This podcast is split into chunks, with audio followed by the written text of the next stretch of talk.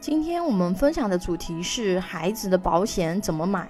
我们要去给孩子选择保险产品，首先要知道孩子他可能会面临一些什么样的风险。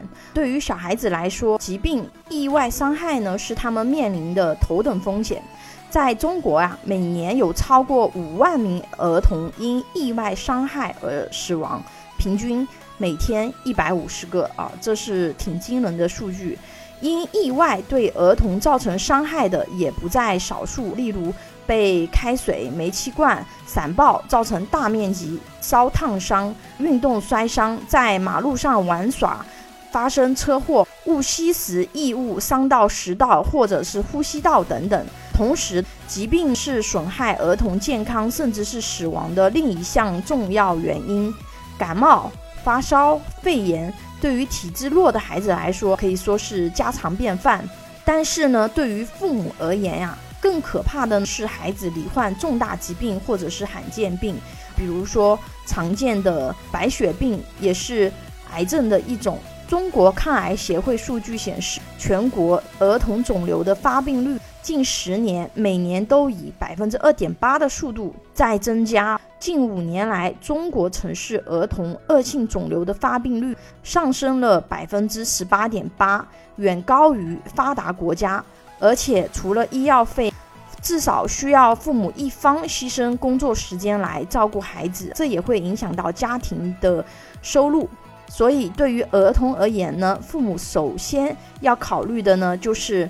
要把孩子的疾病和意外造成的经济损失风险转嫁给保险公司。如果经济条件宽裕的家庭，还可以考虑储备教育金，提早规划孩子的教育费用。风险我们已经给他梳理出来了。那么，针对这些风险，孩子应该去买哪些保险？第一个，少儿医保。医保呢是国家的福利，小孩子出生以后啊，就可以先去买，买完以后呢，再配上百万医疗险，可以用来对冲大的疾病医疗费用风险。因为我们的医保它只能够报销社保目录范围内的用药，社保目录范围外的用药啊，医保是一毛钱都不报销的。那么百万医疗险啊，能够把其他的一些医疗费用都涵盖在里面，能够起到对冲大的医疗费用的风险。当然，一般百万医疗险它有一万的免赔额。对于平时感冒发烧、经常要挂水啊、住院的这样子的小朋友，除了这个百万医疗险，你还可以考虑再配一个小额的医疗险，就是门诊。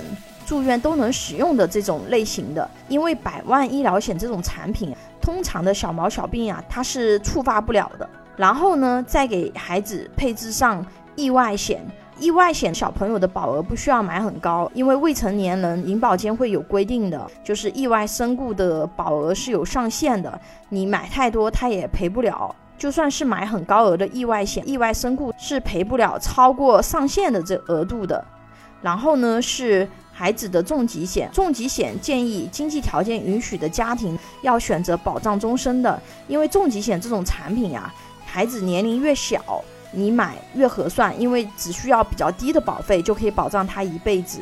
如果是成年了，相同的保障，一个刚出生的孩子和一个三十岁的成年人去对比，一年同样的保障，价格差异是。大几千的差异，甚至是上万的差异。你想想，一年贵一万，二十年就得贵掉二十万，而且还少保障了三十年。所以说，孩子越小，选择保障终身的重疾险是越合算的。经济条件允许的家庭啊，除了以上的保障以外，还可以给孩子去规划教育金，因为教育金是未来他一定会用到的钱。通过保险工具呢。它可以强制把孩子的教育金储蓄进去，还有一个功能呢，就是很多教育金呢，它的金额都是确定的，也就是说你在做这件事情的时候，你未来孩子在什么年龄拿到多少钱，这些事情都是确定的，而不像说其他的理财工具啊，比如说理财啊，或者是基金，很多收益率它是不确定的，因为现在都是不保本不保息的了。有保险规划需求的朋友，可以关注微信公众号“富贵成长记”或者私信老师咨询。拥有一百多家保险公司产品库，可以轻松货比三家，帮助有保险需求的家庭省钱省时间。关注我，教你买对保险。